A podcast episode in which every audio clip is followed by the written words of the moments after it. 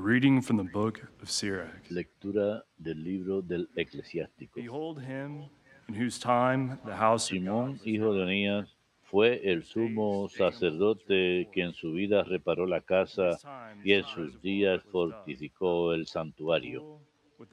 En sus días fue excavado el depósito de agua, un estante como el mar de ancho. Él cuidó de su pueblo para evitar su ruina y fortificó la ciudad contra el asedio. Como el lucero del alba en medio de las nubes, como la luna llena, como el sol que brilla sobre el templo del Altísimo, como el arco iris que ilumina las nubes de gloria. Verbum Domini.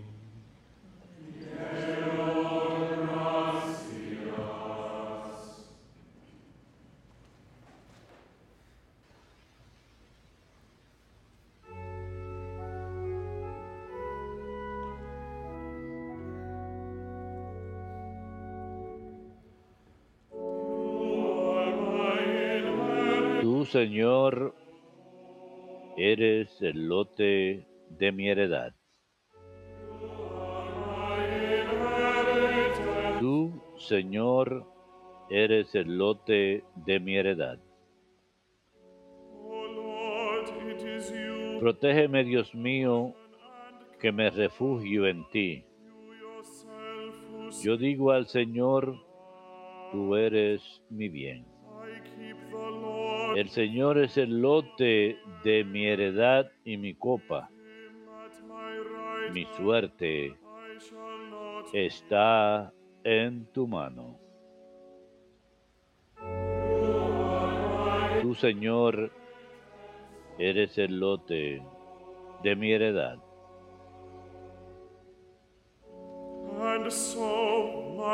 Bendeciré al Señor que me aconseja. Hasta de noche me instruye internamente. Tengo siempre presente al Señor con Él a mi derecha. No vacilaré. Tú, Señor, eres el lote de mi heredad. Me enseñarás el sendero de la vida. Me saciarás de gozo en tu presencia, de alegría perpetua a tu derecha. Tú, Señor, eres el, el lote de mi heredad.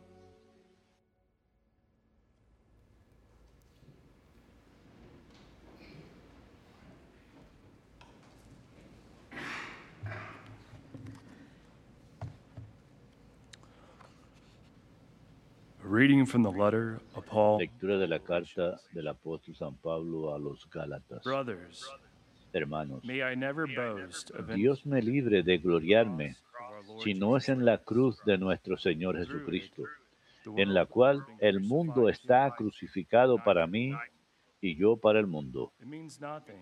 Pues lo que cuenta no es circuncisión o el incircuncisión, sino una criatura nueva. Peace and mercy La paz y la misericordia de Dios vengan sobre todos los que se ajustan a esta norma. También sobre el Israel de Dios. En adelante que nadie me venga con molestias, porque yo llevo en mi cuerpo las marcas de Jesús. La gracia de nuestro Señor Jesucristo esté con, con su espíritu, hermanos. Amén. Verbum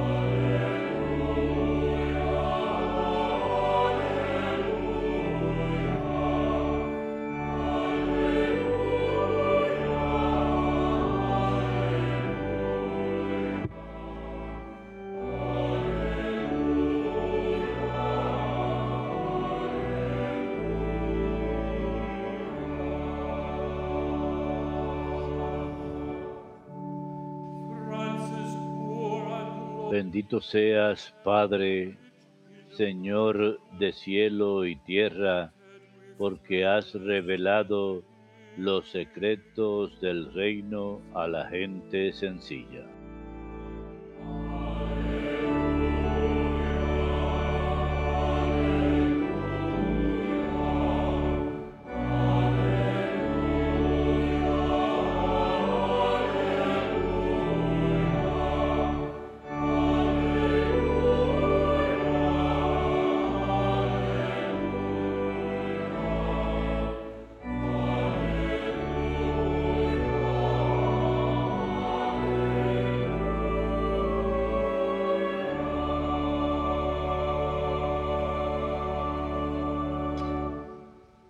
Dominus vobiscum.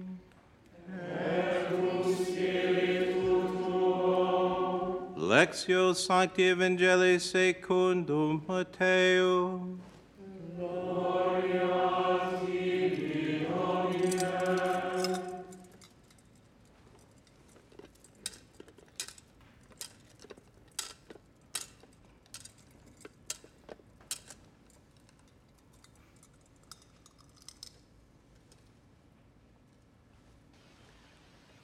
En aquel tiempo exclamó Jesús, Lord of heaven and earth, Te doy gracias, Padre, Señor de cielo y tierra, porque has escondido estas cosas a los sabios y entendidos y se las has revelado a la gente sencilla. Sí, Padre, así te ha parecido mejor. Todo to me lo ha entregado mi. Padre, No one knows the y nadie conoce al Hijo más que el Padre, y nadie conoce al Padre, sino el Hijo y aquel a quien el Hijo se lo quiera revelar. Vengan a mí, todos los que están cansados y agobiados, y yo los aliviaré. Shoulders con mi yugo y aprendan de mí, que soy manso y humilde de corazón, y encontrarán su descanso. For my yoke is easy Porque mi yugo and my burden. es llevadero y mi carga ligera. Verbum Domini. Today we celebrate the great solemnity of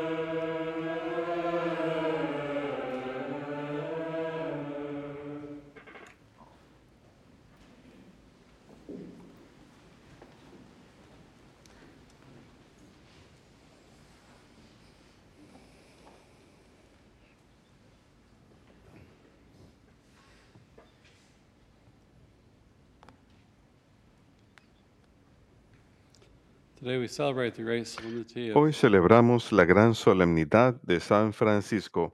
Me gustaría dar la bienvenida a nuestros hermanos franciscanos locales aquí de Birmingham, quienes realizan una gran labor con los pobres aquí en la ciudad. San Francisco es uno de los santos más eh, populares. Vivió del año 1181 a 1226 y es una época de gran cambio. En el periodo medieval hubo- había una clase de mercaderes eh, en auge. El padre de San Francisco era mercader, viajó hasta Francia para comprar eh, ro- ropas para comerciar. Tenía un gran amor por Francia, así que le puso Francisco a su hijo por ello. Habían monasterios benedictinos que habían surgido durante cientos de años antes de esa época, pero serían gran fuente de estabilidad y las ciudades de hecho surgirían en torno a los monasterios benedictinos. Pero esa época de cambio, ahora había más viaje porque las cruzadas habían estado sucediendo y desarrollaron un sistema vial mejor para poder, para que las personas pudieran ir en cruzada a Tierra Santa, los ejércitos, y también había conflicto entre las ciudades papales, las ciudades imperiales. Asís era una ciudad imperial. y había mucho conflicto entre las ciudades aledañas e incluso en, entre el emperador y los reyes de la época.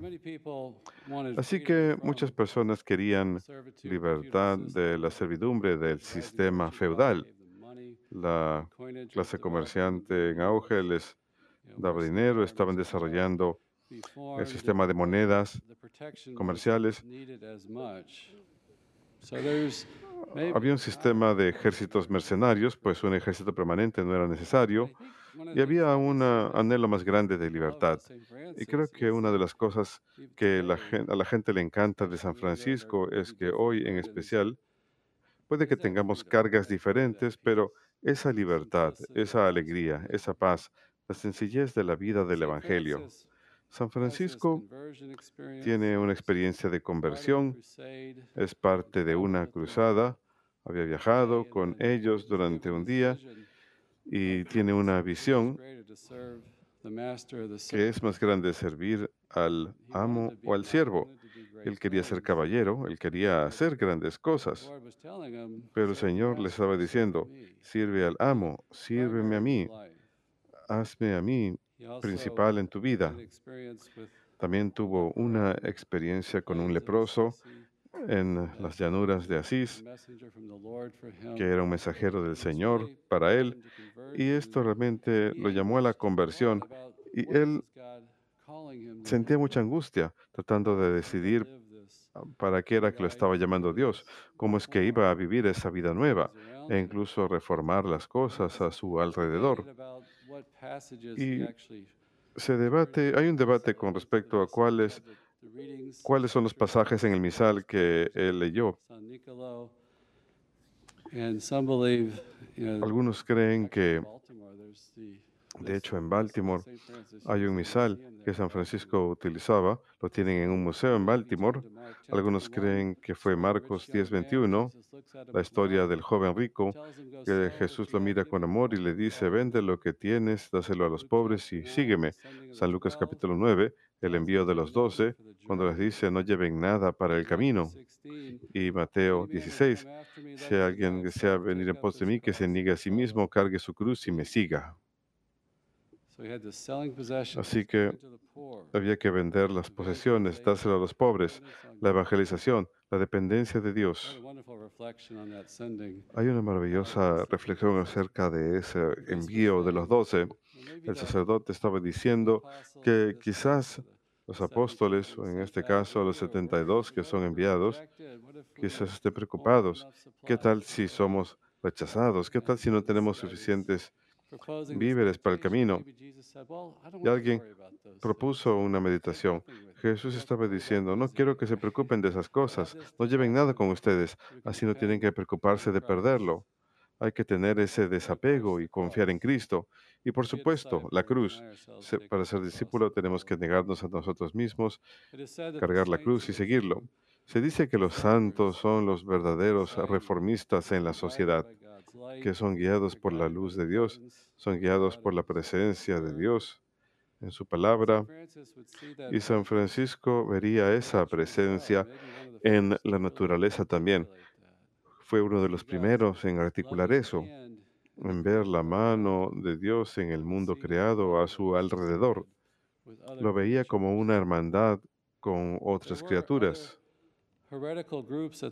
Había otros grupos herejes en la misma época tratando de abordar esos temas, pero esas dos órdenes medicantes, los dominicos y los franciscanos, surgieron durante esa época para hacer el- la senda más verdadera de renovación.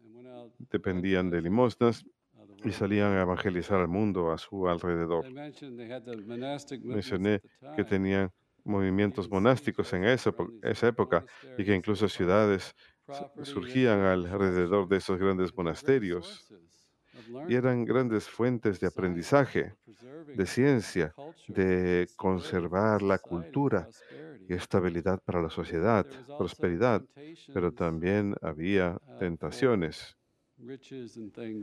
de riquezas, cosas que ah, nos alejaban del Evangelio. Ellos eran acusados de estar desapegados de la vida de los primeros cristianos, que los clérigos estaban en especial cayendo en la vida del mundo.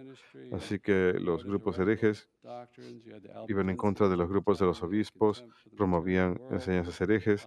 Tenemos los albigenses de aquella época que se oponían a las riquezas y el amor por las cosas del mundo, Más adelante se convirtió en oposición a toda realidad material, incluso la negación del libre albedrío y un dualismo que veía un segundo principio de divinidad y un Dios malvado. Así que ese fue un intento fallido de abordar los temas del día. San Francisco escribiría su regla y la sometería a la aprobación de la Iglesia.